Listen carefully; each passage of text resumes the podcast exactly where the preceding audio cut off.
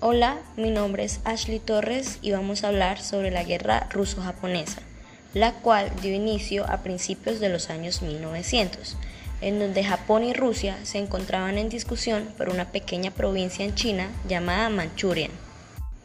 Ambos países se encontraban en crecimiento y encontraron en Manchuria un impulso para lograrlo. Japón quería usar a Manchuria como una manera de conseguir los suministros que necesitaban. Para ello, deseaban obtener el control total de esta provincia. Por otro lado, se encontraba Rusia, la cual quería completar el ferrocarril transcontinental, lo que significaba que debían atravesar Manchuria.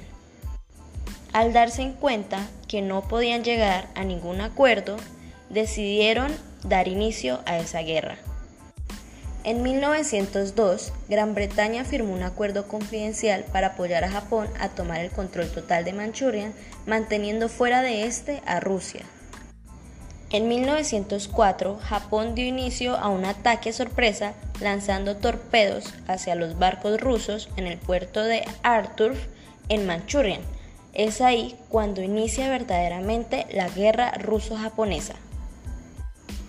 En el año de 1905, Ambos países estaban quedando sin municiones para continuar con la guerra.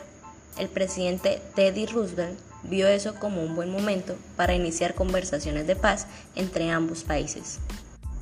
Esa reunión se dio en Post-Maul y ambos países acordaron dejar de pelear. Este tratado se llamó el Tratado de Portsmouth.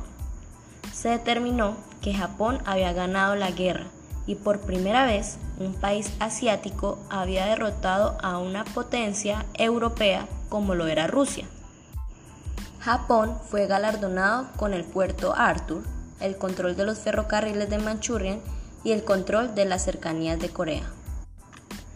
Esta fue la primera vez que un presidente estadounidense ayudó a finalizar una guerra en la cual Estados Unidos no se encontraba involucrado.